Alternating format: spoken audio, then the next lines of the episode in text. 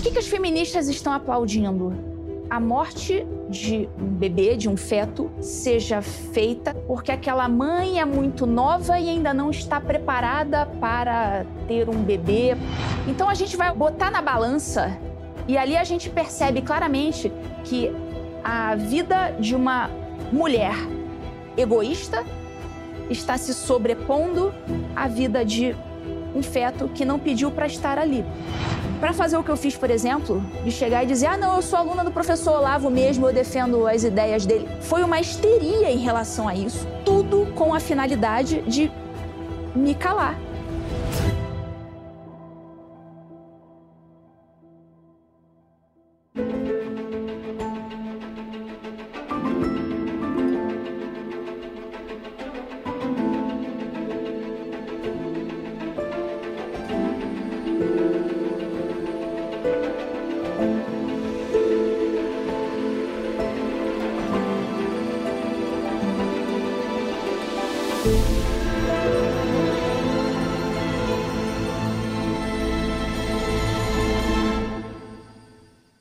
Boa noite, seja bem-vindo ao Contraponto. Antes de apresentar a minha convidada de hoje, eu queria te fazer um convite. A Brasil Paralelo está lançando um documentário inédito sobre criptomoedas e o futuro do dinheiro em seu streaming. Criptopia entra no catálogo da BP Select dia 14 de abril. Para saber mais sobre o documentário e todos os filmes do streaming da Brasil Paralelo, clique no link contido aqui na descrição desse vídeo. E eu recebo hoje no Contraponto uma autoridade judiciária muito conhecida nas redes sociais. Ludmila Lins Grilo nasceu no Rio de Janeiro e atua na vara criminal e da infância e da juventude de Unai, no noroeste de Minas Gerais. Mas, mais que isso, sua atuação nas redes sociais alcança meio milhão de seguidores que acessam diariamente seu conteúdo e suas aulas. Sua postura profissional e a coragem com que atua no debate público lhe garantem não só admiradores, mas também muitos críticos. E certamente, entre um espaço e outro, uma vida muito movimentada. Ludmila, seja bem-vinda. Muito obrigada pelo convite, Bruno. É um prazer estar aqui com você e um prazer estar aqui no Brasil Paralelo, que é uma empresa que eu admiro muito e tem feito um barulho bom aí no debate público. E eu sou entusiasta aqui do trabalho de vocês. Muito obrigada pelo convite. Muito bom. Você está atuando hoje numa vara criminal e da infância da juventude tem uma atuação, como disse, forte nas redes sociais, que tem convergido para alguns cursos que você tem dado, em especial sobre guerra cultural. O que, é a guerra cultural e qual que é, em geral, a origem dela? Bom, é, o que, seria essa guerra cultural? Primeiramente, né, antes de, de, falar sobre o que é a guerra cultural, dizer como que, eu, como que eu cheguei até aqui falar sobre guerra cultural, é um assunto que aparentemente está fora do ambiente do direito, mas é só aparentemente, porque na verdade a gente está mergulhado, todos nós estamos mergulhados nesse ambiente da guerra cultural. E é um conceito que eu aprendi com né, o nosso mestre, nosso é, querido professor Olavo de Carvalho. Então, uh, essa guerra cultural seria esse ambiente em, cultural em que nós estamos mergulhados e que há forças atuando de forma invisível ou um pouco até mais visível para quem tem olhos de enxergar, mas há forças atuando para que certas ideias se tornem hegemônicas. E a gente só consegue entender isso quando a gente começa a observar com mais atenção os atores públicos, né? aquelas pessoas que estão atuando no debate público e fazendo impor as suas ideias. E a partir do momento em que a gente percebe essa movimentação das forças, a gente percebe o quanto nós somos manipulados e o quanto de nossos pensamentos não são realmente nossos. Surgiram de outras cabeças e acabaram por meio dessa guerrilha né, no âmbito cultural, no âmbito ideológico, acabaram entrando nas nossas cabeças sem que nós nos dessemos conta. Então, a partir do momento em que eu percebi que essa ideologia, essas ideias hegemônicas reinantes no ambiente cultural haviam penetrado no ambiente jurídico e haviam contaminado o direito, eu me vi no dever de pegar um megafone e falar isso ao público, de dizer ao público o que eu havia visto, com a ajuda, obviamente, do professor Olavo de Carvalho, que sem ele eu não teria enxergado isso. A partir do momento em que eu enxerguei, eu resolvi contar isso ao público. Tá, e que ideias são essas que essa guerra cultural busca implementar? Enfim, qual que ideias são essas? Disso? Qual é o conteúdo, né? O conteúdo dessas ideias que, que eu reputo nefastas ao ambiente público e ao ambiente jurídico especificamente. O que nós estamos vendo aí são ideias hegemônicas de, é, de coisas que levam à degeneração do ser humano, de coisas que levam à, à, à degeneração mesmo moral de uma civilização. Então, nós vemos, por exemplo, ideias como aborto. O que a gente vê por aí são pessoas no ambiente público defendendo a morte de crianças no ventre, desde que isso seja feito porque a mãe não está preparada para isto, porque a mãe é pobre, porque ela não queria e ela tem ainda uma vida pela frente. E o aplauso, por exemplo, ao aborto nessas condições, me parece algo que poucas pessoas enxergam a degeneração que é, porque pensa bem. O que, que as feministas estão aplaudindo? Estão aplaudindo que a morte de um, um bebê, de um feto, seja feita, seja proporcionada por motivos egoísticos, porque aquela mãe é muito nova e ainda não está preparada para ter um bebê, para cuidar de um bebê. Então a gente vai botar na balança e ali a gente percebe claramente que existe uma falha moral que está imperando na sociedade, em que a vida de uma mulher egoísta está se sobrepondo à vida de um feto que não pediu para estar ali. Não é nem a vida, é a carreira, é o bem-estar, né? Carreira, bem, justamente, é a vida que compreende carreira, bem-estar saída para ir para night, para ir para pegação, para ir para boate, para chegar às 6 horas da manhã do pagode e do forró. Então daí a gente vai, peraí, tem coisas muito sérias em jogo para garantir coisas que não têm seriedade alguma e que estão na balança, estão pesando mais. Então está havendo claramente uma inversão de valores na ótica da sociedade, que é o que o professor Olavo nos explicou como sendo a mentalidade revolucionária. O revolucionário é simplesmente aquele cara, o comunistão, que anda com a camisa do Che Guevara, dizendo que vai mudar o mundo, que vai lutar pelo mundo melhor. Não é isso. A mentalidade revolucionária, ela se impregna na sociedade até nas menores coisas. Por exemplo, a, a, a cabeça da mulher abortista que acha que ela tem todo o direito do mundo e que é muito digno de aplausos ela eliminar uma vida porque ela quer chegar às seis horas da manhã do pagode.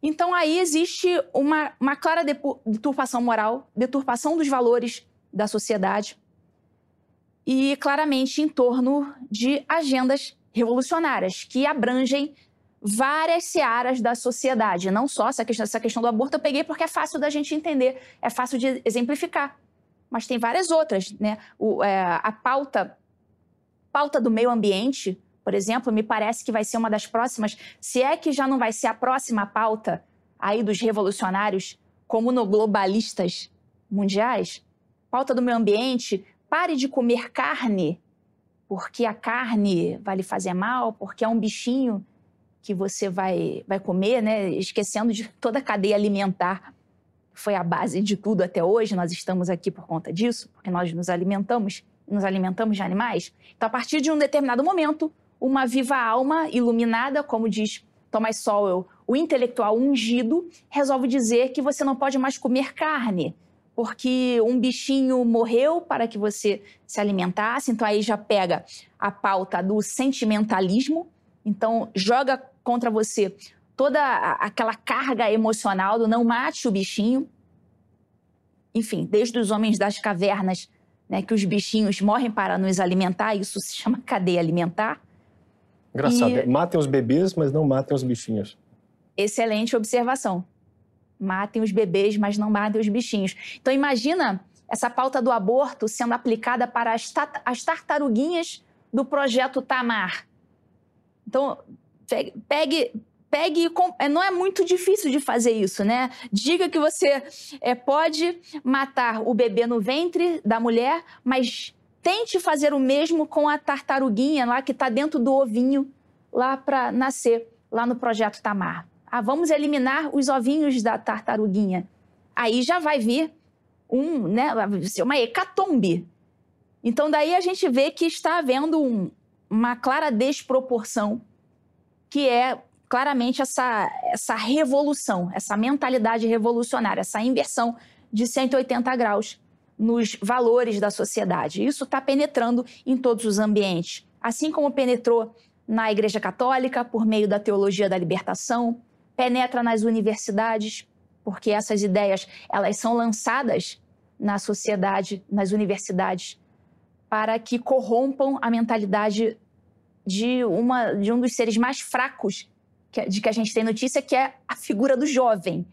O jovem, ele é uma figura muito fraca, muito suscetível à recepção dessas ideias revolucionárias. Então, ali, o, o capiroto Sete Peles faz a festa, nesses ambientes repletos de jovem. Tá, mas para quem nunca ouviu falar da expressão guerra cultural, as pessoas têm noção de que a guerra tem, no mínimo, dois lados, né? É, quem são os lados dessa guerra? Quem está lutando contra quem nessa guerra? É, aí existe, como o professor Lavas Carvalho explica, existem várias frentes nessa batalha. É, é claro que se a gente for olhar na, sob uma ótica né, transcendente, a gente sabe muito bem que, na verdade, se trata de uma luta do bem contra o mal.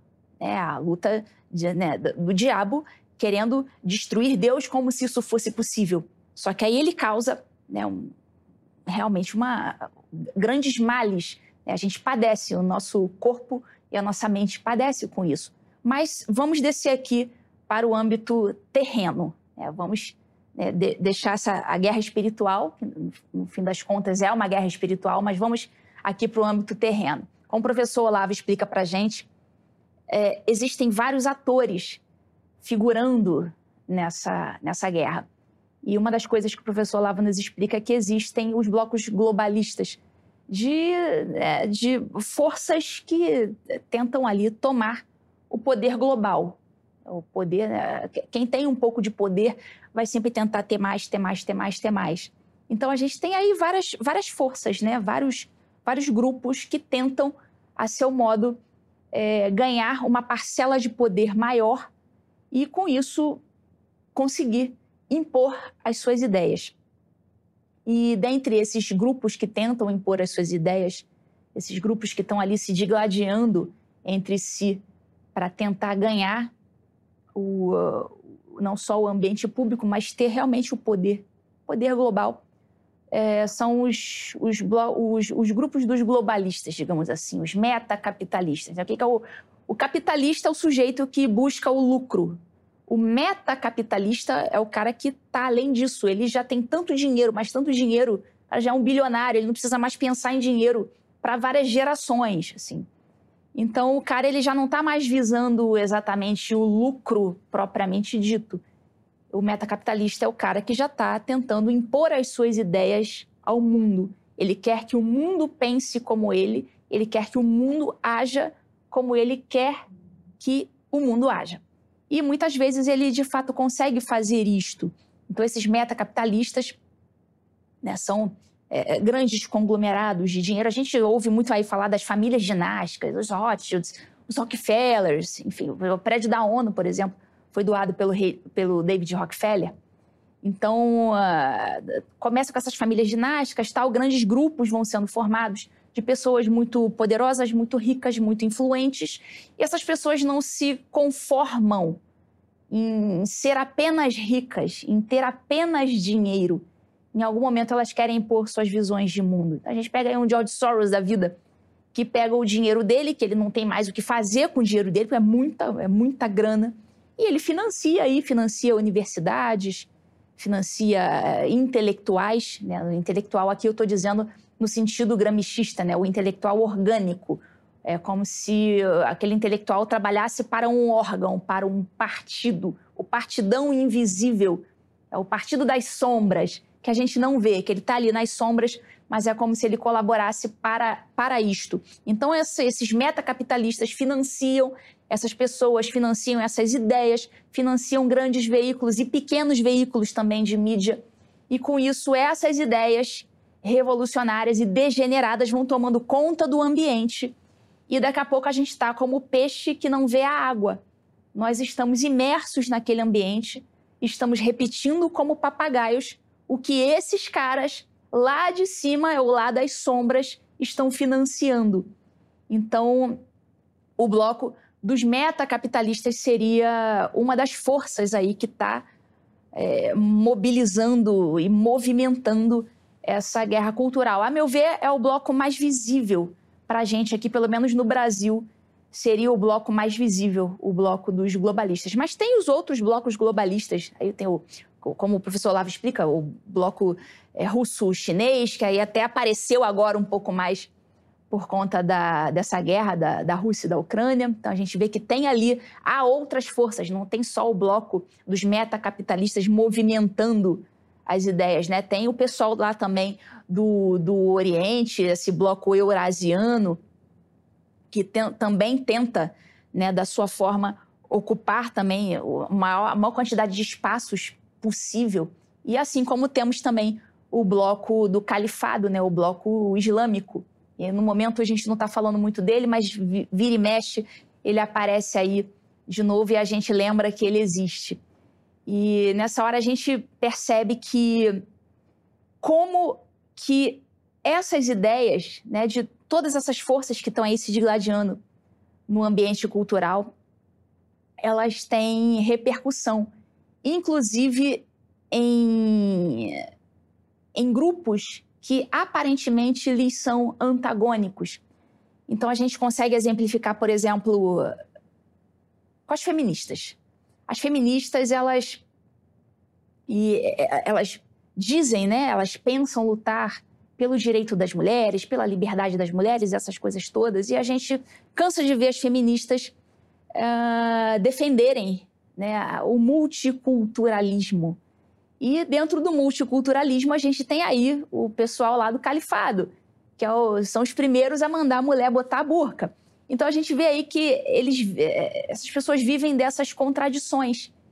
E dessas contradições surgem né, essa, essa destruição das inteligências. É como se fosse realmente houvesse aquela estimulação contraditória em que você defende duas ideias mutuamente excludentes e aquilo ali acaba degenerando a tua inteligência, aquilo destrói a tua inteligência e de forma que você daqui a pouco está obedecendo a qualquer comando que lhe é apresentado.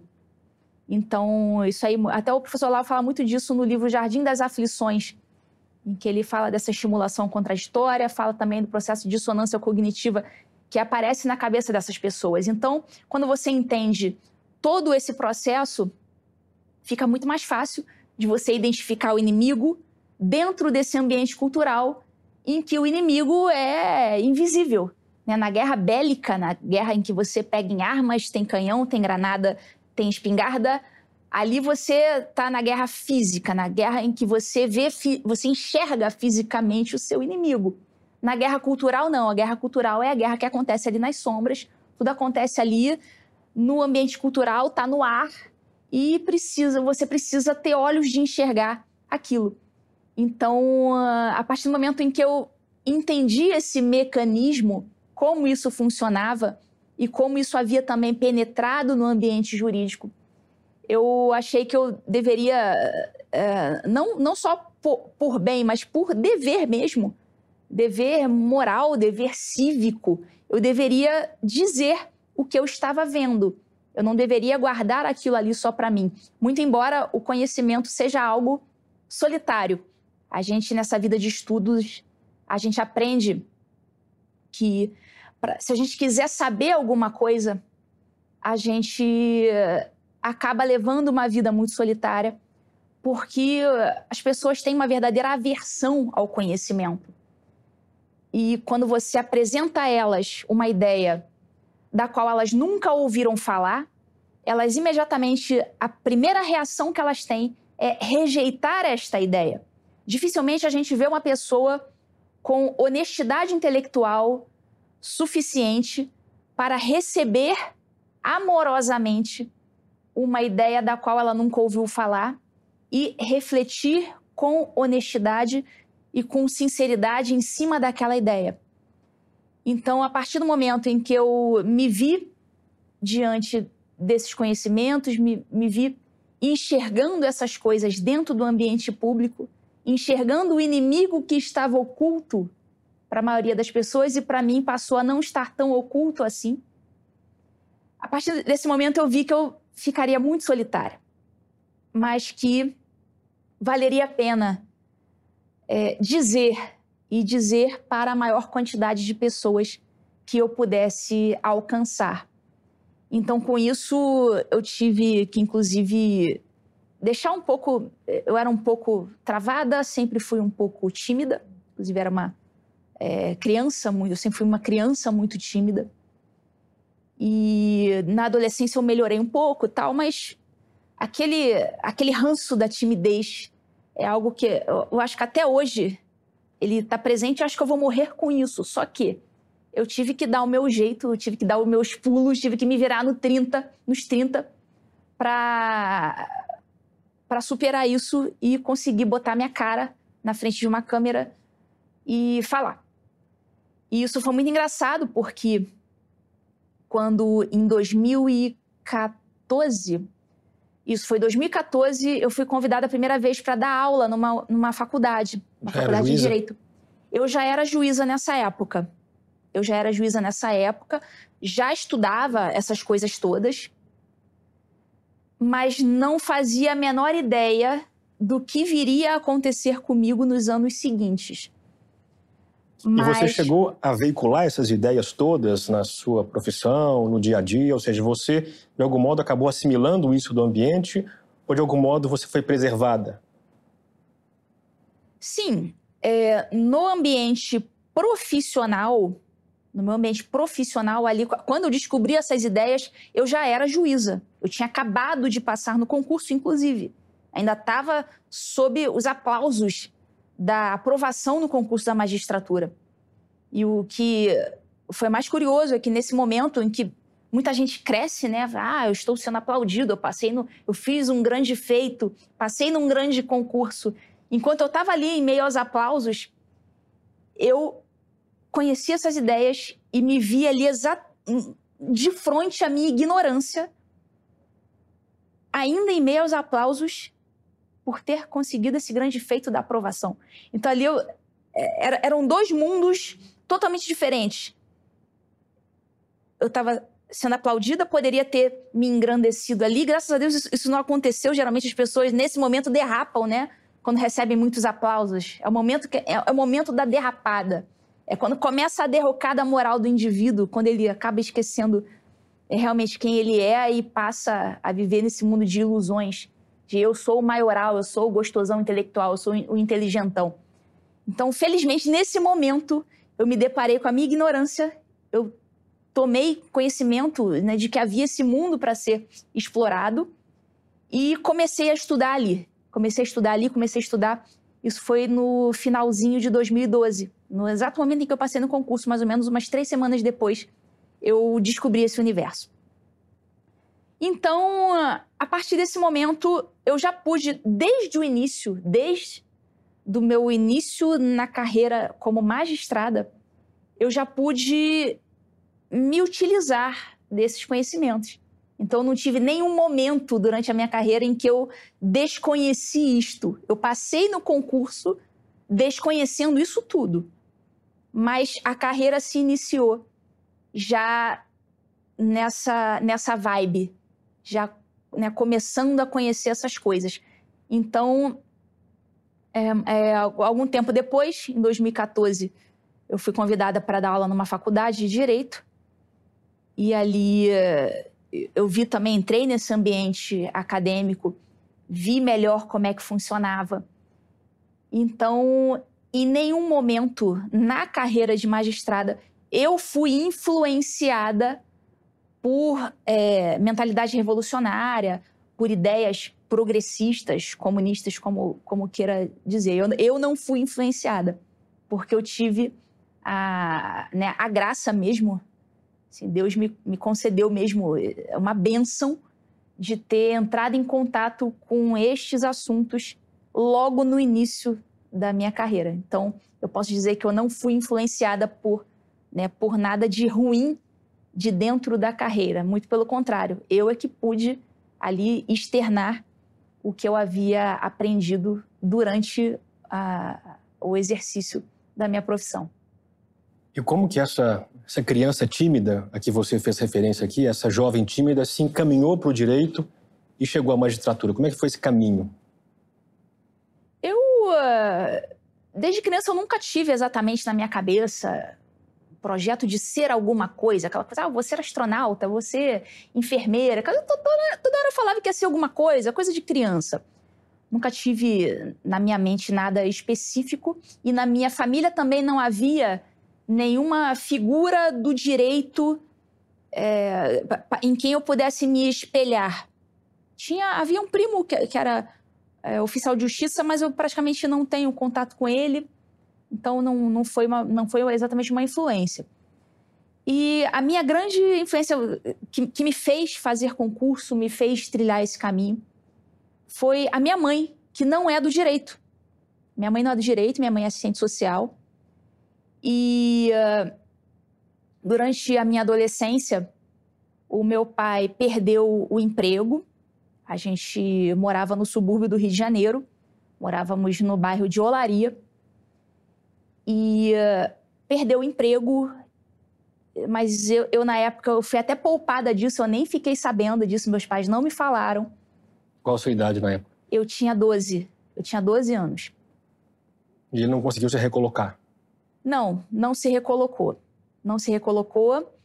E daí a minha mãe começou a, a fazer, vender camiseta, né, vender roupa para conseguir sustentar a casa. E ali durante a minha adolescência, meus 13, 14 anos, eu comecei a ver a minha mãe, que já não trabalhava há muitos anos. Minha mãe já era assistente social formada, mas né, não trabalhava para cuidar dos filhos, né? E ela voltou a estudar então eu saía para ir para a escola, estava minha mãe lá sentada estudando, né? voltava da escola, estava minha mãe na mesma posição estudando. E começou a circular lá em casa aquele antigo jornal que eu não sei se existe ainda, chamado Folha Dirigida. Era um jornal de concursos. Era um jornal, né? na época a gente não tinha internet, essas coisas. Jornal mesmo, físico, que a gente passava na banca e comprava. E Folha Dirigida e circulava lá em casa porque minha mãe começou a fazer concursos públicos né, na área dela, de serviço social. Ela já tinha quarenta e tantos anos nessa época, inexperiente, e ela enxergou no serviço público uma forma de entrar sem experiência. Então, eu via minha mãe fazendo isso e eu via minha mãe tendo sucesso nisso. Ali sozinha, nos livros, ela ia para a UERJ, eh, para a biblioteca também para estudar. Daqui a pouco eu vi a minha mãe passando num concurso, concursos humildes, concursos de prefeitura, de interior. Daqui a pouco passou em outro, e daqui a pouco minha mãe, eu vi ali passando num baita cargo de assistente social, é, analista judiciário, especialidade Serviço Social, Tribunal de Justiça do Rio de Janeiro. E eu era adolescente, eu vi isso acontecer. E com isso a gente estava é, muito mal de grana. E a minha mãe ali né, passou num concurso mais ou menos, aí já deu para dar aquela segurada, e daqui a pouco passou num baita concurso. E nisso eu já estava com, não sei, uns 16 anos, já ali prestes a terminar o segundo grau tal. Falei, bom, acho que eu vou fazer direito, porque fui influenciada ali, eu li o jornal, li a folha dirigida, li as entrevistas com aqueles profissionais do direito, li entrevista com promotor, com delegado, com juiz, não sei o quê analista da receita, aquela coisa toda. E aquilo ali me fez me inserir nesse universo dos concursos públicos que não era o meu originariamente. Então, assim que eu terminei o segundo grau, eu falei, eu vou fazer direito. vou fazer direito porque eu vou fazer concurso público para ter um bom cargo e um bom salário e estabilidade. Essas foram as minhas motivações. Então, não tenho nenhuma grande motivação romântica para falar aqui para você nessa entrevista. Ah, não, eu tinha um sonho de ser magistrado e fazer justiça. Não, nada disso. Isso é coisa romantizada que nunca apareceu na minha cabeça, pelo menos não até aquele momento. Então, eu escolhi a faculdade de Direito por, é, por ter estado nesse ambiente ter visto o sucesso da minha mãe nos concursos públicos. Então, eu fiz Direito para com essa finalidade, de fazer um bom concurso público e né, de ser servidora, de ser estável essa coisa toda. Claro que anos depois, aí já concursada, já magistrada, a minha cabeça mudou um pouco em relação a isso. Mas até então, essas eram as minhas motivações, a motivação do jovem, mas que eu considero justas até hoje essas motivações. Inclusive, o pessoal que comenta comigo, que quer fazer concurso e tal, eu digo que essas motivações são justas, embora eu hoje eu já tenha uma outra cabeça. Hoje em dia eu já não eu já não tenho a estabilidade mais como um fator primordial para mim. Eu já enxergo a vida um pouco diferente. Já agora com a cabeça já de pessoa mais velha. Mas eu continuo achando que eram as motivações eram justas e que as pessoas né, podem e devem continuar fazendo concursos por, por isto, pela mesma, pelos mesmos motivos pelos quais eu escolhi o direito. Bom, vamos falar um pouco ainda sobre a tal estabilidade mas foi curioso você falar em romantismo. Estava na minha cabeça essa palavra para a próxima pergunta. Te conheço e a minha impressão é que você realmente não romantiza a atividade é, jurídica. Mas você consegue encontrar satisfação atuando na área criminal? Olha, essa satisfação atuando na área criminal, ela não é tão presente, embora ela aconteça vez ou outra. Quando acontece? É, quando acontece essa satisfação? Quando você percebe que um processo foi bem instruído e que a justiça foi feita, seja lá qual ela, é, para que lado, se para absolver o inocente ou para condenar um réu. E muitas vezes, por exemplo, vamos pegar o exemplo da condenação. A condenação de um culpado. A condenação de um culpado é claro que vai dar uma satisfação, porque, na verdade, eu, eu exerço o cargo de juiz de direito e recebo um salário para fazer justamente isto, para fazer a justiça, seja lá qual ela for, para fazer a justiça, seguir as leis e aplicar o que está escrito ali na lei. Né? O Estado me paga um salário para fazer isto. Então, se você consegue fazer isto no final das contas, isso significa que o seu trabalho foi realizado ali e você vai sentir alguma satisfação.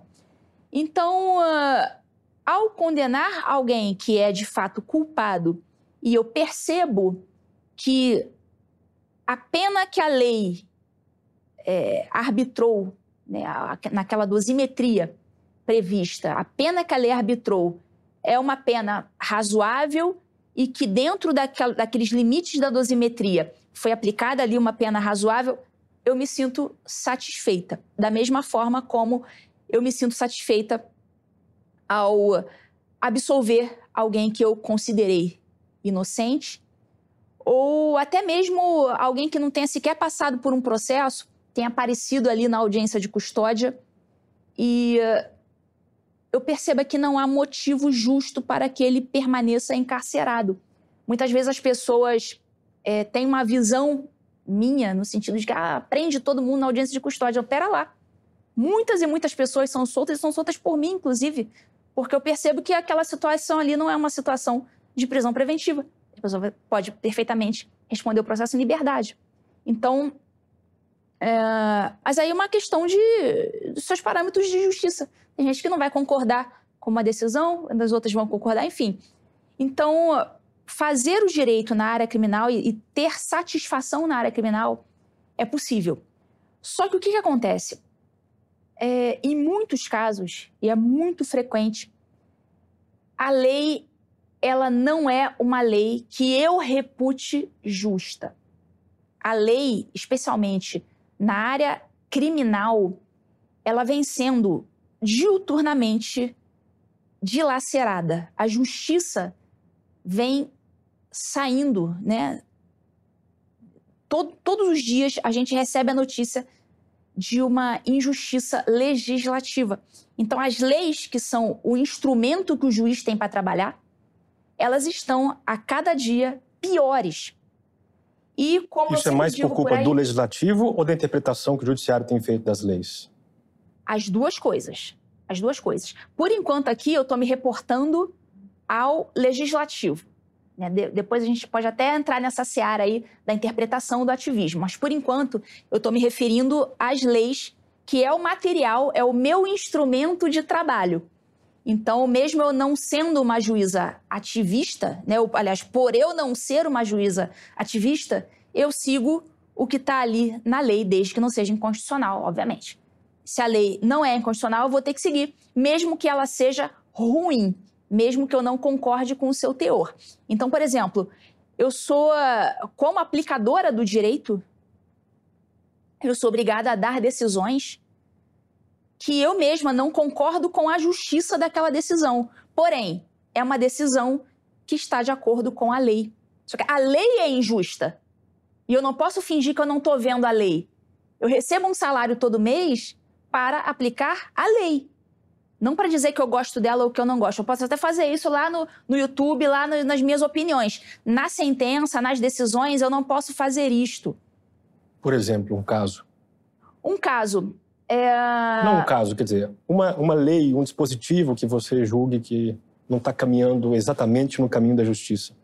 Posso dar um exemplo, eu, eu apliquei, na, a, a, eu atuei nessa área, inclusive, durante bastante tempo, que foi na área da execução penal. A lei de execuções penais, por exemplo, no Brasil, eu considero ela bastante leniente em relação à progressão de regime.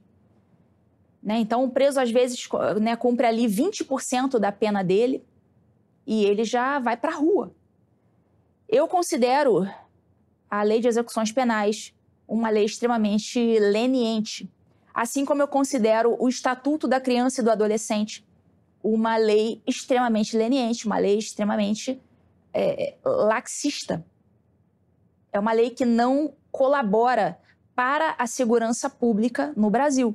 São duas leis que não colaboram para a segurança pública no Brasil. Então, Dois exemplos concretos: Estatuto da Criança e do Adolescente, Lei de Execuções Penais. Né? Fora todos os outros é, tipos penais aí que não carregam em si a pena justa. Eu considero que a pena, é, as penas são penas pequenas. Então, uh, o material que nós temos, né, que os juízes têm para trabalhar, que são as leis, se essas leis são ruins, o juiz ele vai acabar né, ali, não por conta dele, não por culpa dele, mas por conta da lei ruim ele vai acabar praticando injustiças. Só que muitas vezes o juiz não tem muito o que fazer. Ele vai ter que aplicar a lei de execuções penais tal como ela é. Então, muitas vezes, eu mesma, é, quando eu atuava na execução penal, eu assinava ali o alvará de soltura do sujeito, mas eu pensava, esse sujeito não podia estar sendo posto na rua agora. Quantas e quantas vezes eu pensei isso? Mas eu assinava, porque eu não estou ali para achar ou não achar alguma coisa. Eu estou ali para cumprir o meu ofício e para cumprir as leis. E a lei está dizendo isso.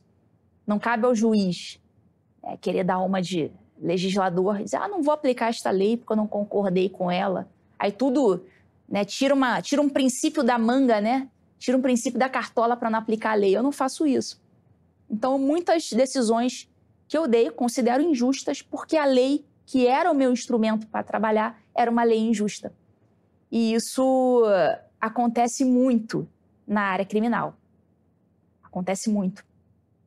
Você já descobriu que está na profissão certa? E se sim, quando aconteceu isso? Eu, eu me considerei na profissão certa a partir do momento em que eu, em que eu entrei. Passei muitos anos é, me considerando na profissão certa como magistrada. Entretanto, ah, hoje em dia eu já não tenho mais essa visão das coisas, porque eu não posso fingir que eu não estou vendo o que aconteceu comigo. O fato é que a minha atuação pública, a minha atuação como professora, é, é uma atuação que hoje em dia eu considero muito mais importante do que a minha atuação como magistrada. Né? Com todo respeito aos magistrados, né? não estou eh, me desfazendo da profissão, mas o, o fato é que eu não posso fingir que não aconteceu o que aconteceu. Então, é, na minha profissão como magistrada, estou ali fazendo o que precisa ser feito. E não difiro de, de nenhum outro né, magistrado né, nessas mesmas condições. Não há nada de diferente ali que eu faça como magistrada, né, que outros também não possam fazer. Essa é a verdade. Eu simplesmente cumpro o que eu preciso fazer, cumpro com as minhas obrigações como magistrada e nada além disso. A questão é que de uns anos para cá, a, a minha atuação pública, né, como professora nas redes sociais, ensinando o que a faculdade não ensina, inclusive despertando muitos outros profissionais do direito, inclusive juízes. Né? Tem juízes que são meus alunos. É só para você ter uma ideia. Tem juízes, inclusive promotores e, acredite se quiser, defensores públicos. e não é um, nem Essa dois, nem é três. É difícil. Essa parte é. Eu sabia que você se espantaria. Tem defensores públicos que são meus alunos. Então, uh, está havendo um despertar é, nessas carreiras. Eu, uh, eu consegui, por conta desse meu trabalho nas redes sociais, eu consegui atingir um, um número inimaginável para mim. Eu nunca, nunca imaginei né, que aquela criança é, tímida um dia pudesse, por exemplo, dar uma palestra o dia que me chamaram para dar minha primeira palestra foi em 2014. Falei, poxa, eu dar palestra? E 2014, vamos combinar, foi ontem. Falei, poxa, eu dar palestra? Eu nunca tinha dado uma palestra na vida. Eu falei, ah, pô, mas eu vou lá, né? É, eu preciso é, sair do, do, da minha zona de conforto. Eu sempre gostei de fazer essas coisas. Acho que justamente por isso eu cheguei até aqui. E é, consegui atingir essa quantidade a meu ver, né, improvável de pessoas que eu consegui atingir hoje. Né? Como se fosse for somar essas contas que me seguem em todas as redes sociais, dá mais meio milhão de, de contas. Não sei o que, isso significaria em, em termos de perfis individuais, mas mais de meio milhão de seguidores somados às redes sociais, pelo menos agora, em abril de 2022, que é quando a gente está gravando essa entrevista aqui. Isso é inimaginável para mim e eu não posso fingir que isto não aconteceu. Então, uh, o fato é que hoje esse trabalho é um trabalho que eu considero mais relevante do que o trabalho como magistrada. Bom, eu sei, você sabe o esforço que é, a energia que a gente movimenta para passar num concurso como esse que você passou. E essa forma indiferente, é uma indiferença respeitosa, mas é eu vejo uma indiferença com que você é, é, trata a sua, a, a sua posição hoje. Você, claro, está exercendo a função com todo respeito, cumprindo a lei, mas não é usual a gente ver um juiz dizendo assim: olha, é legal, mas eu não precisaria disso para viver. O que a gente vê sempre é uma espécie de um apego ao cargo. Quando foi que você se desapegou do cargo? Lembra do momento? Foi uma época? Como é que foi isso? Olha, isso foi um processo. Isso não foi algo que aconteceu do dia para a noite. Eu lembro que aconteceu um, um episódio no ano de 2016 em que uma juíza é, de outro estado da federação havia feito um, um texto dizendo basicamente que ela só havia conseguido o cargo de juiz porque ela era branca, ela citava expressamente essa circunstância de ser branca, porque ela era branca e havia tido muitas condições na vida, enfim, houve uma, facilidades para que ela se tornasse uma juíza. E aquele, aquele texto viralizou, as pessoas aplaudindo aquilo.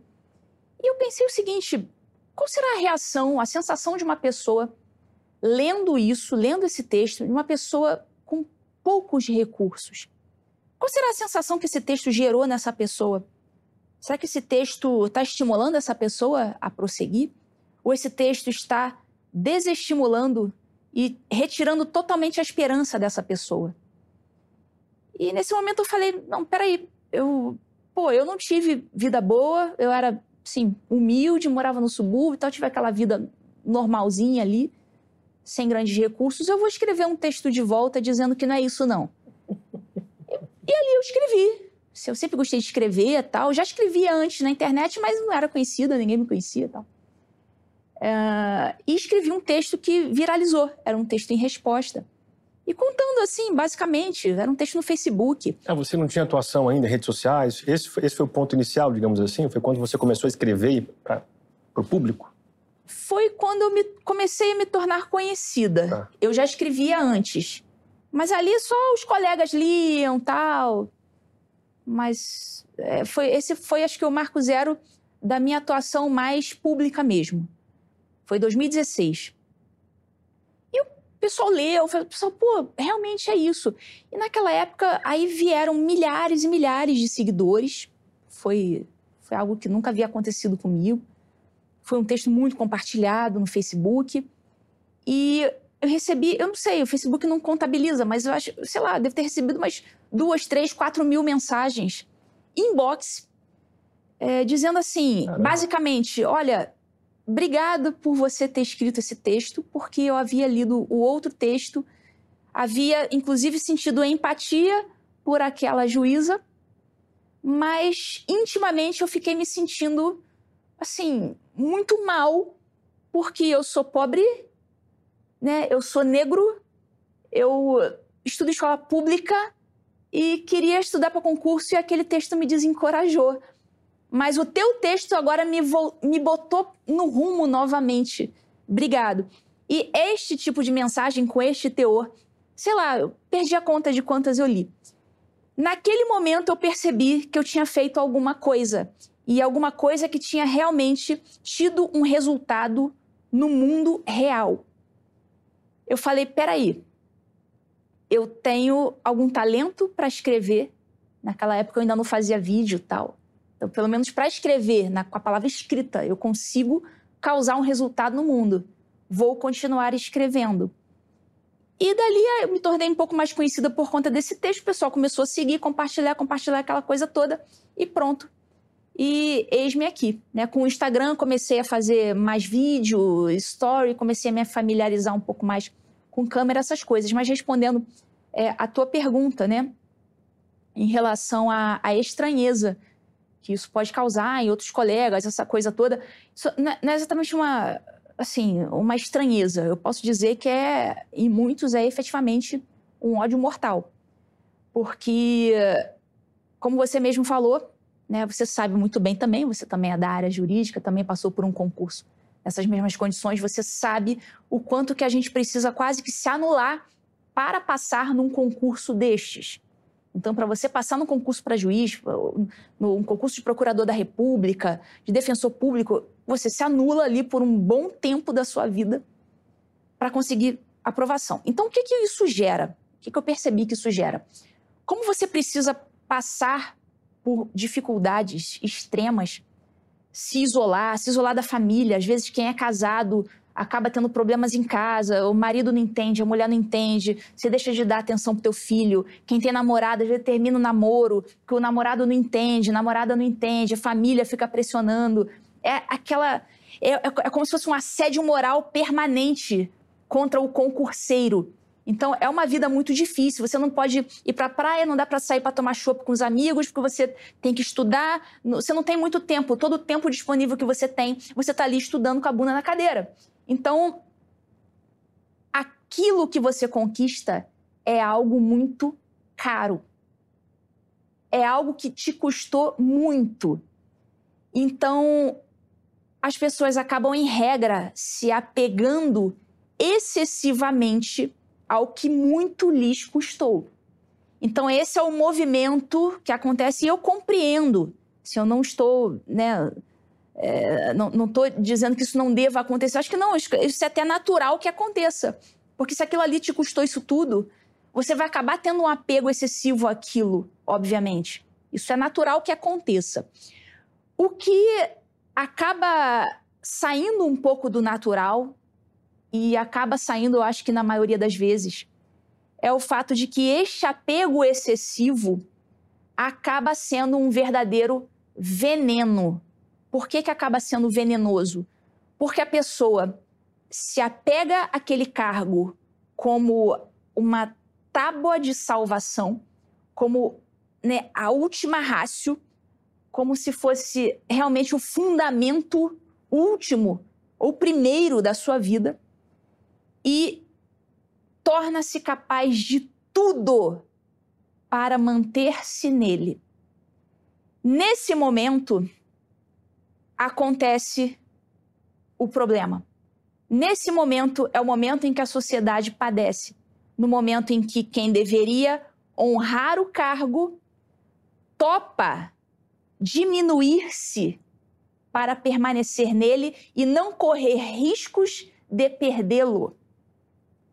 Então, o que eu já eu vi, eu convivi nesse meio, né? Eu falo convivi no passado. Só deve até já pô, eu convivi, mas ela já saiu, não, eu não saí. Mas eu, digo, eu falo no passado porque já tem muito tempo em que os próprios colegas me excluíram dos grupos de WhatsApp. Né? Eu estou ali em um e outro ainda hoje tal, mas nos maiores grupos eu fui excluída. Excluída muito embora. por alguma discussão que você teve? Nenhuma discussão.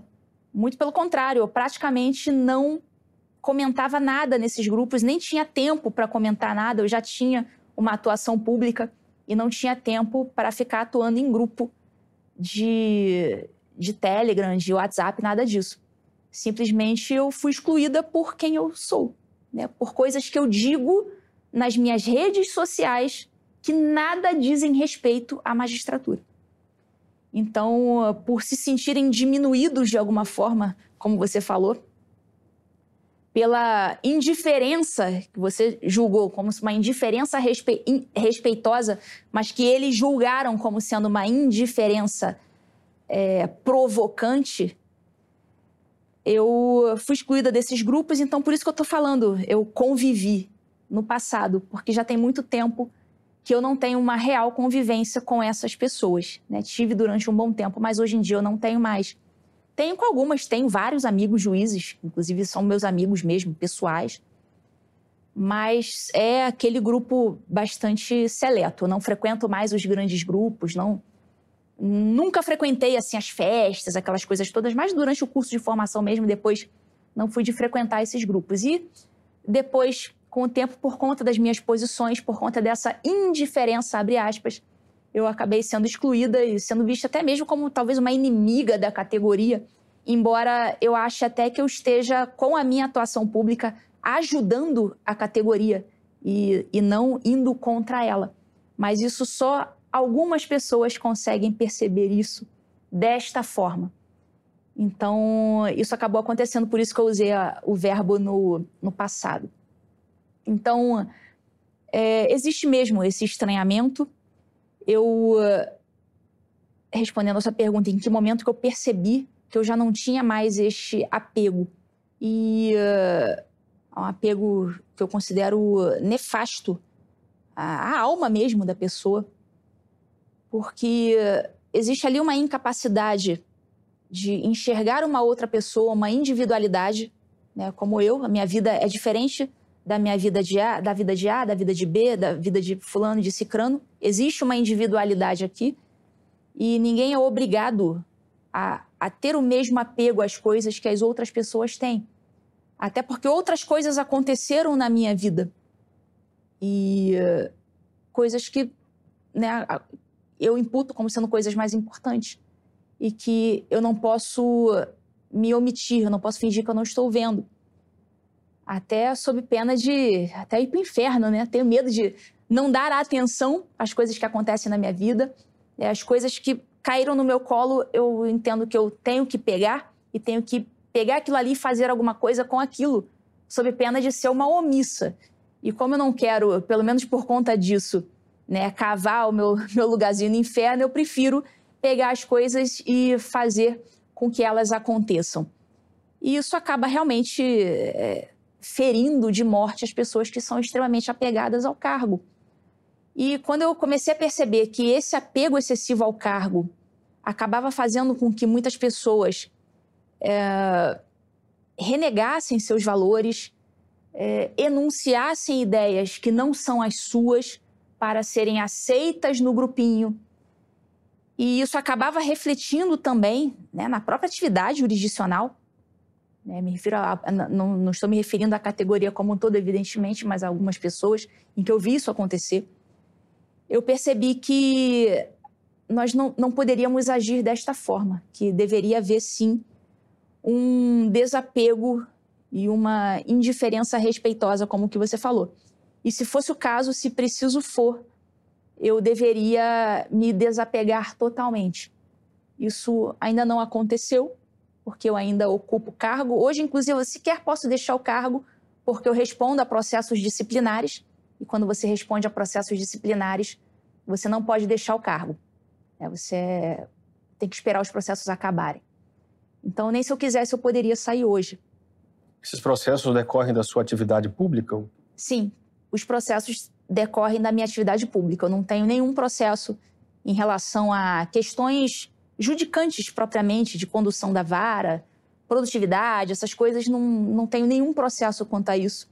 Inclusive, tivemos resultados né, muito positivos nos dois últimos anos. A sua vara? A minha vara, propriamente dita. Né, reduzimos imensamente a quantidade de processos conclusos. É, fazemos uma quantidade assim, muito grande de audiências mesmo. E uh, quanto a isso, não, não existe nenhum problema. Não, tenho problemas correcionais com isso. Todos os problemas que eu tenho relacionados a processos disciplinares se referem à minha atuação pública e o que eu falo na qualidade de cidadã. Porque eu não me identifico, inclusive, nas minhas redes sociais como juíza. Né? Basta entrar lá na minha bio, tanto do Twitter como do Instagram, como no, no Telegram, enfim, YouTube, nada. Eu sou a Ludmila Lins Grilo, ponto. É, é, até comum as pessoas se identificarem pelos seus cargos. Não, não acho isso errado mas já tem, não sei, deve ter quase três anos que eu retirei qualquer referência do cargo da, das minhas redes sociais, justamente porque eu sabia que provavelmente um dia eu estaria despida desse cargo, então eu não queria que as pessoas me identificassem como sendo a juíza, porque um dia eu não mais seria uma juíza. Então já há três anos eu já sabia disso, retirei qualquer referência das minhas redes sociais, mas enfim, as, mas as pessoas continuam fazendo referência a isso, inclusive seguidores. É, inclusive, ontem eu respondi uma caixinha de pergunta a seguidor, ah, não sei o quê, porque você é juíza, não sei o quê. Eu falei, olha só, perceba uma coisa, quem está invocando a minha condição de juíza são vocês. Vocês estão invocando isso o tempo inteiro. Eu mesma não estou falando nada disso aqui. Então, as pessoas, em geral, têm um fetiche com essa coisa de cargos públicos e cargos de autoridade isso é coisa das pessoas, não é uma coisa minha. Eu não faço nenhuma referência. Então, esse foi um dos motivos pelos quais eu retirei qualquer referência das minhas redes sociais. Né? Não queria ser identificada com um, um termo, com uma profissão que tudo indicava que eu não exerceria mais dali a algum tempo. E também pelo fato de que as pessoas fazem muita confusão. Não queria que né, resvalasse nada na magistratura, que não tem nada a ver com isso, não tem nada a ver com o que eu faço nas minhas redes sociais. Né? Como juíza ou sem estar como juíza, eu vou continuar fazendo o que eu faço nas redes sociais, continuar dando as minhas aulas, é, dando as minhas palestras e falando o que o establishment não quer que eu diga, porque isso se tornou realmente algo muito mais importante do que o que eu faço propriamente ali como magistrada. E muitas pessoas fazem confusão mesmo e querem que eu preste satisfações do que eu faço como juíza nas minhas redes sociais. Então, existe uma confusão danada. Então, eu falo: olha só, eu não vou fazer nenhuma referência a nada do que eu faço no meu cargo como juíza. Você não vai me ver falando ali, ah, hoje eu fiz uma audiência, assim, assim, assim. E tem audiência todo dia, tá? É, vocês não veem, porque eu realmente não faço referência a isso. A audiência todo dia, de segunda a sexta, né? Os advogados lá sabem, estão lá todo dia comigo. É, às vezes até de manhã mesmo, e vai até de noite as audiências, as de custódia começam ali por volta das 5 da tarde, e durante o dia tem audiência o dia inteiro, o dia inteiro. Eu teria assunto para falar sobre audiência todos os dias.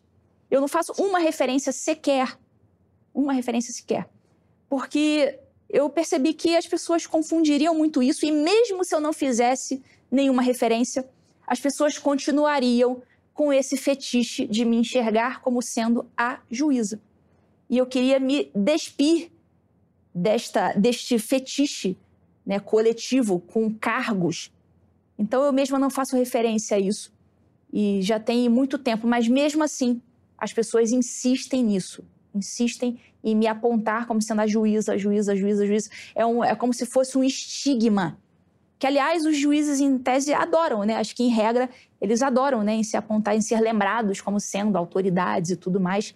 Mas só para vocês saberem que esse estigma é tão grande que eu estou há três anos é, tentando me, me dissociar deste cargo e não consigo. As pessoas continuam me apontando como juíza. Bom, uma parte dos seus seguidores e dos seus alunos são concurseiros. E até cursos que você dá, ou alguns cursos que você tem dado, se dirigem também à formação dessas pessoas, visando a futuramente e eventualmente ingressarem na magistratura, no Ministério Público, etc. A questão é, é, bom, me parece que um bom poder judiciário é aquele composto de um perfil variado de juízes, né? Vários temperamentos, vários pensamentos e tal. Mas que tipo de perfil você gostaria de estimular é, o ingresso no poder judiciário? Bruno, eu queria estimular o ingresso no Poder Judiciário e nas outras carreiras jurídicas também daquelas pessoas que têm em si a força da personalidade. Porque me parece que o que está faltando nesses ambientes não é o conhecimento jurídico em si. Todo mundo que passa nesses concursos, especialmente nesses concursos de ponta, sabe muito do direito. Não passa bobo ali. Para chegar até uma prova oral de um concurso desses, não é um bobo alegre que vai chegar até essa fase. É um cara que está sabendo bem da, das leis, dos acontecimentos é, últimos no mundo jurídico, da jurisprudência, não é um bobo, é um cara que está sabendo. Então, o problema dessas carreiras, do ingresso nessas carreiras, não é o conhecimento jurídico. Ah, o cara não sabe direito. Sabem, eles sabem. Para mim está muito claro qual que é o problema. O problema é falta força da personalidade. Muitas dessas pessoas, sabedoras do direito, quando entram lá querem se inserir nos grupinhos, querem ser chamados para fazer palestras, não sei aonde, na escola da magistratura de não sei aonde, no CNJ e perere parará. Querem se tornar autoridades em um determinado tema, em uma determinada área, e com isso elas vão ali aceitando certas coisas, certas imposições. E acabam com isso não defendendo realmente as suas ideias e vendendo mesmo a alma para entrar em certos grupinhos e serem aceitos e virarem autoridades e serem aplaudidas. E para fazer o que eu fiz, por exemplo, de chegar e dizer: ah, não, eu sou aluna do professor Olavo mesmo, eu defendo as ideias dele. Aquilo ali, as pessoas tentaram e tentam até hoje, mas agora acho que ninguém mais está tentando muito, não, porque já viram que não vai colar. Mas num primeiro momento, foi uma histeria em relação a isso.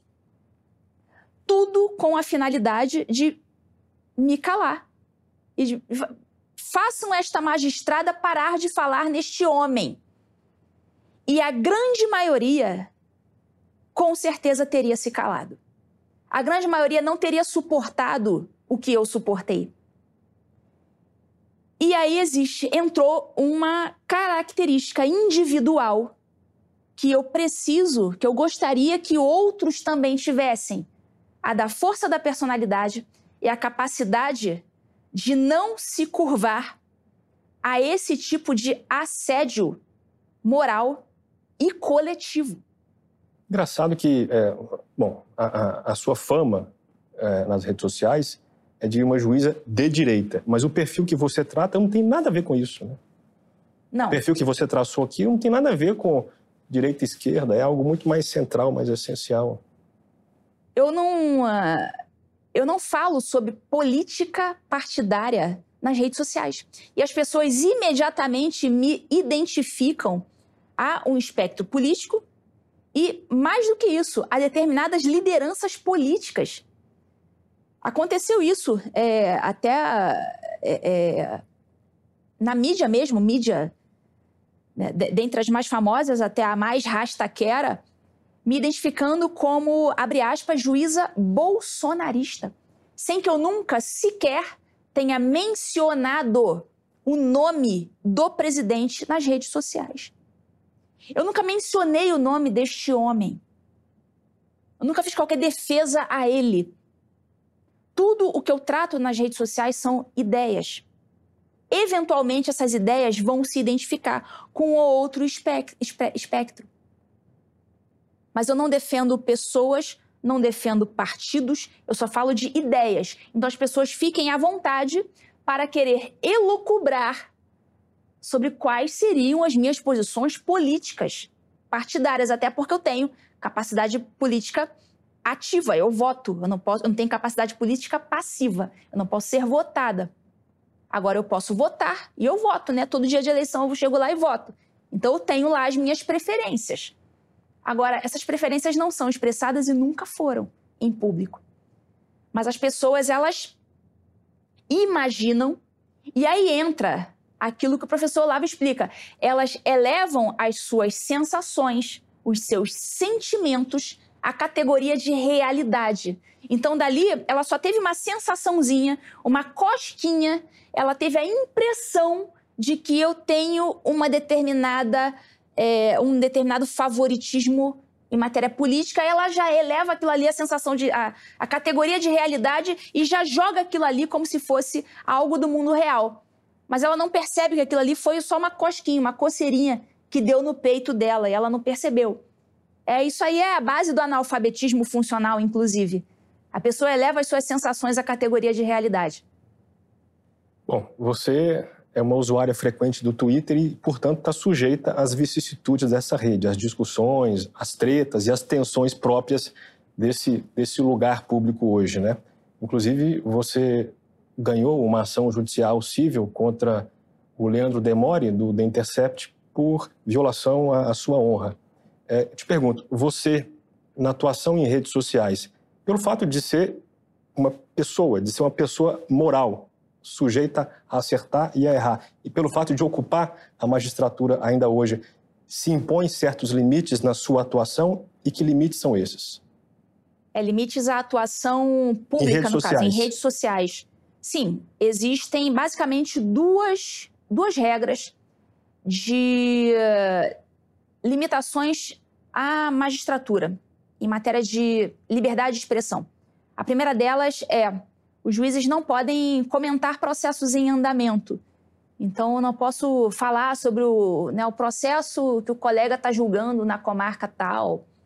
Então, quanto a isso, eu só posso falar se for em, em aula, né, na atividade de magistério ou em obras é, jurídicas, né, em obras técnicas. Então, não posso comentar sobre decisões alheias. Eu posso até mostrar uma decisão, mas não posso dar a minha opinião sobre ela. Inclusive, eu faço muito isso no Twitter. Às vezes, eu quero que o povo conheça uma determinada decisão em algum processo, eu, eu jogo a decisão lá e não falo nada, eu não dou a minha opinião. É claro, as pessoas, pelo por, porque me conhecem, conhecem a minha personalidade, conhecem os meus posicionamentos sobre várias coisas, elas vão, elas vão elocubrar ali, né? Se eu, se eu concordei ou se eu discordei né, daquela decisão. Mas eu não dou a opinião propriamente dita. Então, opiniões sobre processos em andamento e manifestações político-partidárias. Então, daí as pessoas confundem também uma coisa é você falar sobre coisas, questões políticas. Por exemplo, falar de feminismo é, fala, é, é uma questão política? Me parece que sim. Né? Determinados assuntos, é feminismo, algumas coisas relacionadas a liberdade de expressão, liberdade de locomoção, tem, algum, tem o seu aspecto político. Então, o juiz ele não é proibido de expressar opiniões políticas como um todo. Ele é proibido de manifestar-se político partidariamente. Então eu não posso dizer que eu vou votar no fulano de tal, que eu apoio o político cicrano, esse tipo de coisa, ou que eu gosto das ideias do partido tal. Esse tipo de coisa o juiz não pode fazer. Então, esse tipo de manifestação eu não faço nas redes sociais, mas as pessoas têm a clara sensação. Aí que entra a sensação, né, do analfabeto funcional. As pessoas têm a clara sensação de que eu só faço manifestação político-partidária. Ninguém. Aí eu pergunto, beleza, então me diga onde que eu falei, de que político eu falei, de que, part... que partido que eu elogiei. Aí só, pô, realmente não tem. Então aí é, é muito interessante essa, essa parte da como as sensações se sobrepõem muitas vezes à realidade. Recentemente, o Supremo Tribunal Federal fez um convênio com a Universidade Federal do Paraná para mapear as ações em andamento na nossa Corte Constitucional sob o seguinte critério: que ações que estão em andamento na Corte estão incluídas nos itens daquela chamada Cartilha 2030 da ONU, com o objetivo de pautar os processos que vão entrar em julgamento na Corte. O ministro Luiz Fux disse que teria uma satisfação imensa de verificar esses critérios para pautar os processos antes dos outros. Você vê algum modo de interpretar benevolamente essa colocação em pauta preferencial desses processos? Não, eu não vejo nenhuma forma de interpretar isso benevolamente. Acho, acho que, inclusive, isso viola a nossa soberania nacional, porque coloca a nossa justiça de joelhos perante um órgão globalista como a ONU. Então, é inclusive lamentável, eu falo inclusive isso nas aulas, eu mostro para os alunos, retiro do próprio site do STF prints em que eles classificam as ações, algumas ações que estão lá em trâmite, classificam com os selinhos das ODS da Agenda 2030. Então, tem muitos assuntos mais é, polêmicos, mais sensíveis, que o próprio STF categoriza, categoriza como sendo uma ação que está de acordo com, aque, com aquela ODS. Então, são 17 Objetivos de Desenvolvimento Sustentável da Agenda 2030. E cada, um desses, cada uma dessas ODS tem um selinho, tem um símbolozinho bonitinho, coloridinho. E muitas dessas ações que tramitam no STF, outro dia eu peguei lá uma lá cujo tema era ideologia de gênero, tinha lá um selinho laranjinha ou rosinha da, da ONU.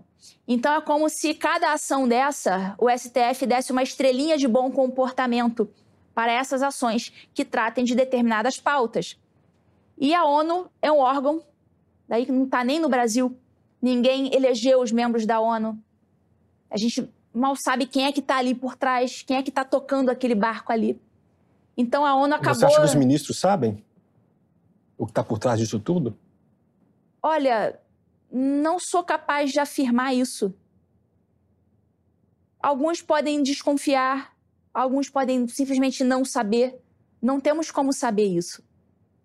Alguns podem ser simplesmente influenciados pelo bom mocismo, pela pauta do bom mocismo que permeia esse ambiente cultural. Isso é a guerra cultural propriamente dita. Muitas vezes as próprias autoridades não sabem de onde vêm as ideias que surgem nas suas cabeças, ideias essas que elas acabam impondo ao mundo por meio das suas decisões. Então aí a gente está vendo claramente o maior, o maior órgão judiciário do Brasil, o STF, ali batendo palmas para a ONU e incorporando a, as ODS da Agenda 2030. Então, você entra no site, está lá, assim, qualquer pessoa pode entrar lá e vai ver é, os selinhos das, da, das ODS nas ações que estão sendo julgadas. Então, tem a ação do meio ambiente, vai ganhar um selinho ali. É, ação de ideologia de gênero, vai ganhar outro selinho. Tem algumas ações que eles concentram mais de um selinho, porque estão é, tratando de assuntos é, outros, né? mais de um assunto que é, figura nas ODS da ONU. Então, isso me parece que viola a soberania nacional. Me parece que quem está controlando o mundo é gente de fora, não é gente do Brasil.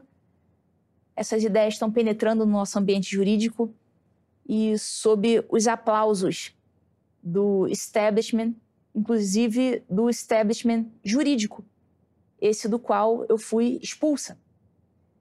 E orgulhosamente expulsa, porque eu estou conseguindo né, chamar a atenção para esse assunto e muitas outras pessoas de dentro já estão conseguindo entender o que está acontecendo e já estão se pondo em franca oposição a isto.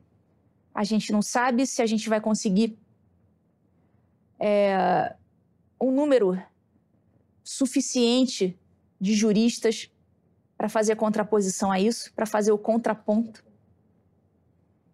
Mas algo precisa ser feito e está sendo feito. Muitos professores, né, um ou outro de vez em quando sai da toca, já fala uma coisa ou outra, mas a gente ainda tem muito trabalho, porque isso realmente, essas agendas, elas penetraram no nosso ambiente cultural e que abrange também o nosso ambiente jurídico. Então, muito trabalho ainda precisa ser feito. Nesse momento, nós estamos perdendo. Eu considero que nós estamos perdendo a guerra cultural. Mas nós somos ali algumas bombinhas estourando que podem dar ensejo a uma grande guerra. E esse é o, o fundamento assim básico do meu trabalho hoje. Então, uh, eu tenho muita esperança. Talvez eu não saiba do resultado desse trabalho, talvez eu não veja o resultado do trabalho que está sendo feito hoje. É como se fossem a plantação, plantações de tâmaras. A tâmara que você é, você planta, mas você não vai ver em vida aquela aquela tâmara frutificar. Então, talvez eu esteja aqui plantando tâmaras, mas essas tâmaras precisam ser plantadas em algum momento. E eu espero ter vida ainda para ver é, os frutos surgirem. E a gente até vê um fruto ou outro já.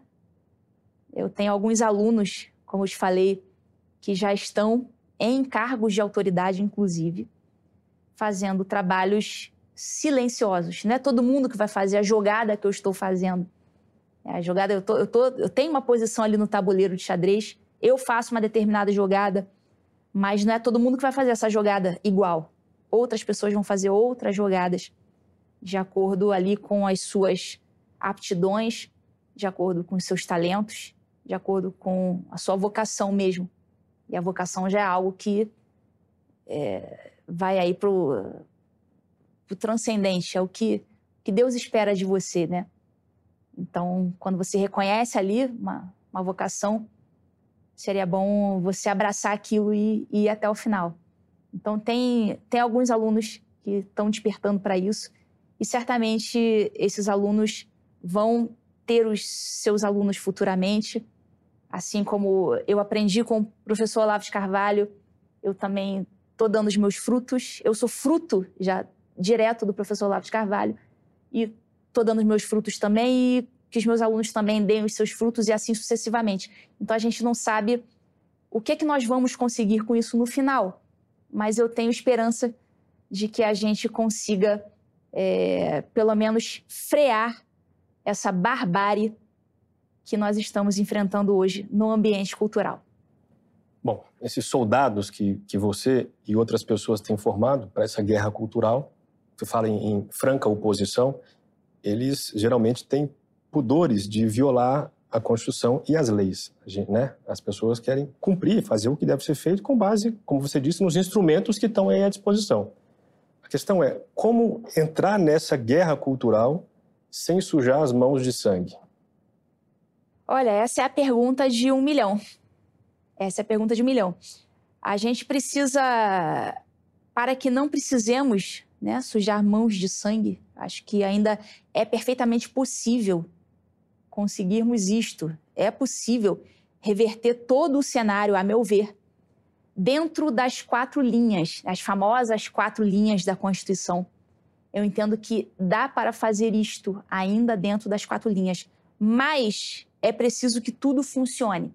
É preciso que não só a política funcione, mas que o ambiente cultural esteja formado para isso professor Lavo cansou de dizer para a gente, cansou de alertar, ele estava certo. Não adianta vocês colocarem algum candidato de vocês no poder sem ter antes a gente dominado o ambiente cultural. Não vai adiantar nada. E a gente sabe que o professor Olavo tem razão nisso.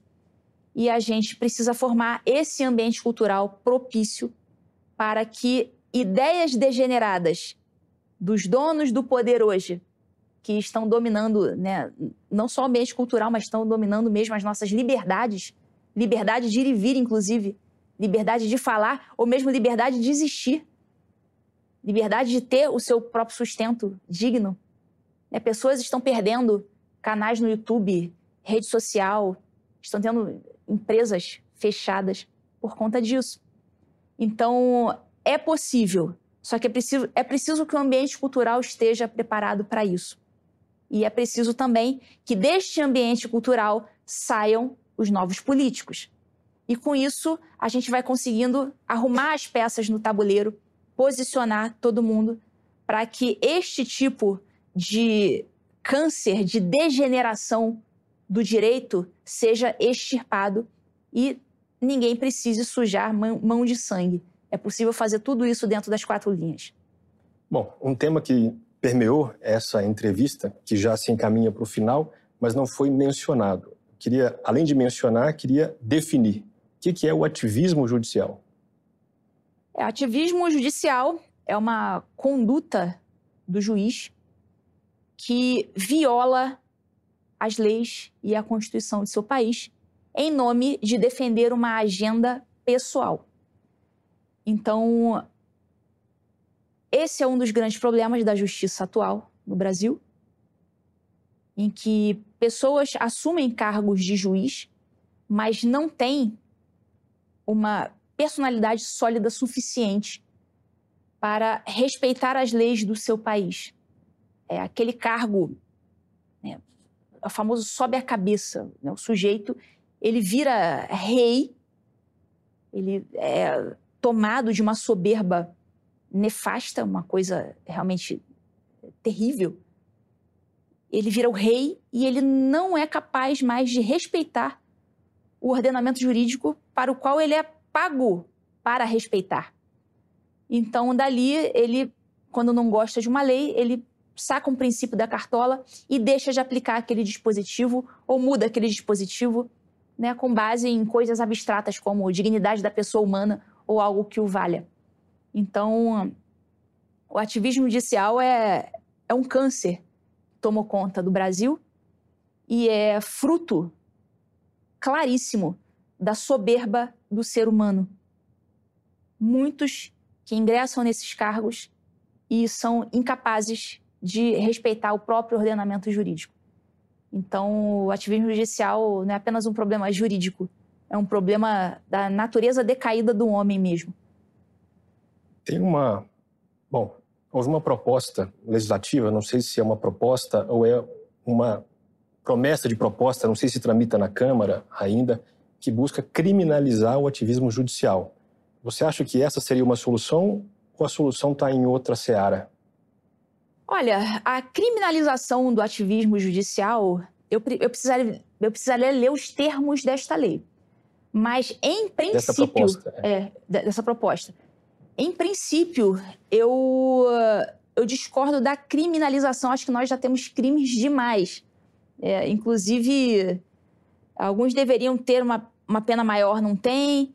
E outros crimes estão sendo criados à torta e à direito e que eu acho que não, não precisariam tanto. Enfim, a criminalização do ativismo, ela em princípio não seria necessária porque há outros meios não tão gravosos à disposição, como a, o ilícito civil e administrativo. Então, não precisaria chegar ao ponto de tornar crime o ativismo. Basta excluir aquele agente público defeituoso da máquina pública e está resolvido o problema. Ele não precisa ser criminalizado, basta excluí-lo. Ou seja, um processo administrativo está é, tá resolvido o problema.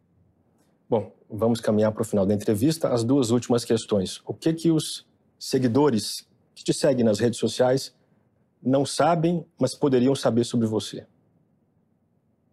Olha, é, a minha vida pessoal ela não é muito exposta nas, nas redes sociais e uh, é fruto, inclusive, de muitas perguntas, até indiscretas, nas minhas, nas minhas redes. Mas eu também não tenho muita, muita coisa a esconder. Inclusive, essa é uma, uma das perguntas que eu mais recebo, se, se eu pretendo deixar a magistratura e tudo mais. Isso já foi, inclusive, respondido nessa pergunta, nessa entrevista aqui de hoje. É, a resposta é sim. Outra coisa que muitos perguntam, assim, é uma das perguntas campeãs da caixinha a meu respeito, é se eu gostaria de ser ministra do STF. E a resposta é não. Por mais que eu responda não, as pessoas continuam fazendo a mesma pergunta, porque acho que na cabeça delas é, é impossível que alguém não deseje tal coisa. Mas isso, de fato, não, não é do meu desejo. Isso não, não é. Nunca foi uma, um objetivo, inclusive a minha própria postura é, pública, minha forma de falar, falo gíria e entro em treta, isso não é uma postura de um postulante clássico a esse tipo de cargo. Então a resposta é não, não postulo isso, isso nem passa pela minha cabeça. É, enfim, talvez eu seja um pouco um pouco mais doce do que eu pareço. Acho que a minha postura pública é muito sisuda, muito séria, falo sobre assuntos muito pesadões, né, guerra cultural, mas quem, quem me conhece no, no pessoal ali, no, no ao vivo, né, quem tem uma, uma convivência comigo, é, sabe que, que eu sou uma pessoa piadista, eu sou uma pessoa muito mais leve do que eu pareço. As pessoas pensam que eu sou colérica no temperamento, mas creio eu que, eu que eu seja sanguínea. Eu não consigo me enxergar muito no temperamento colérico. Eu me enxergo mais no, no sanguíneo. Eu uh, tenho uma, uma aparência de, de braba, dessa coisa toda, mas eu sou uma pessoa extremamente calma. Inclusive, até advogados mesmo que fazem audiência comigo né, já, já ouvi de alguns deles. Poxa, eu tava com medo aqui de vir fazer a primeira audiência contigo, assim. Pra... Porque te conhecia das redes sociais? Que me conhecia de rede social, chegou para fazer audiência comigo, tava eu lá rindo, contando piada e tudo mais. Então, uh, existe por, por trás dessa aparência dura de pedra, existe um coração que, que bate e sangra. E para terminar, quem é Deus? Quem é Deus? Deus é, é. É o, é o verbo. Deus é. Inclusive, na, na vinda aqui, eu estava tava lembrando dessa frase. É, eu sou o caminho, a verdade e a vida. Então, Deus é. E Deus é o caminho, a verdade e a vida. Muito bom, Ludmila. Prazer falar com você de novo. Satisfação, Somente. obrigado pelo seu tempo. Boa sorte. Muito obrigada. E a você que chegou até aqui, muito obrigado pela sua audiência. Como sempre, aguardo você na próxima segunda-feira para mais um episódio do Contraponto. Um abraço e até lá.